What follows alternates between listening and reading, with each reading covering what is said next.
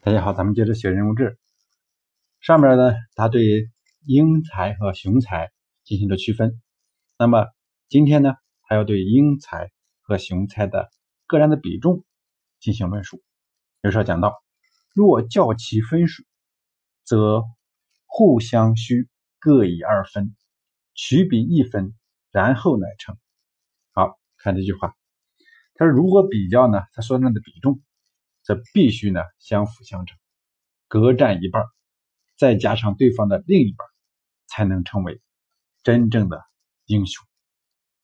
也就是说，在英才和雄才这个问题上，只有各占一半，既有聪明的智慧，又有超人的胆略，他认为呢，这就是英雄。何以论其然？为什么这样说呢？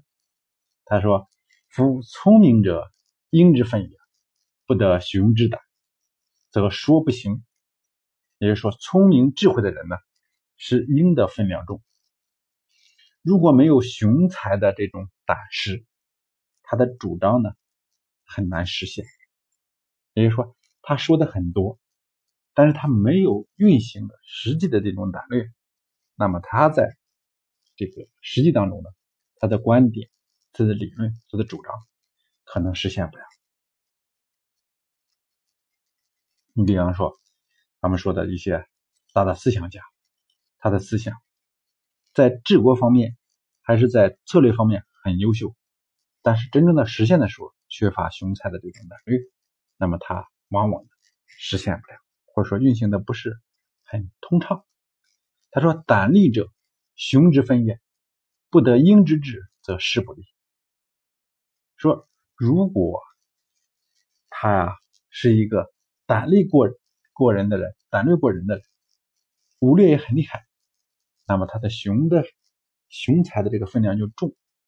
如果他缺少英才的这种智慧，则无法成就大事，无法成就大事。就像咱们在三国当中咱们看到的，是吧？这个曹操。可以成为又有智慧又有雄才大略，所以能成大事。而袁绍虽然胆略过人，但是他缺少智慧，但他不能成为大事。是以呢，应以其聪谋始，以其名见机。所以呢，英才呢，必须先依靠聪明才智来出谋划略、出谋划策。以此来掌握先机，待雄之胆行之，那么然后呢，靠雄才的这种胆略来实现。那么雄以其力服众，以其勇排难，待英之志成之。那么雄才呢，他靠的是什么？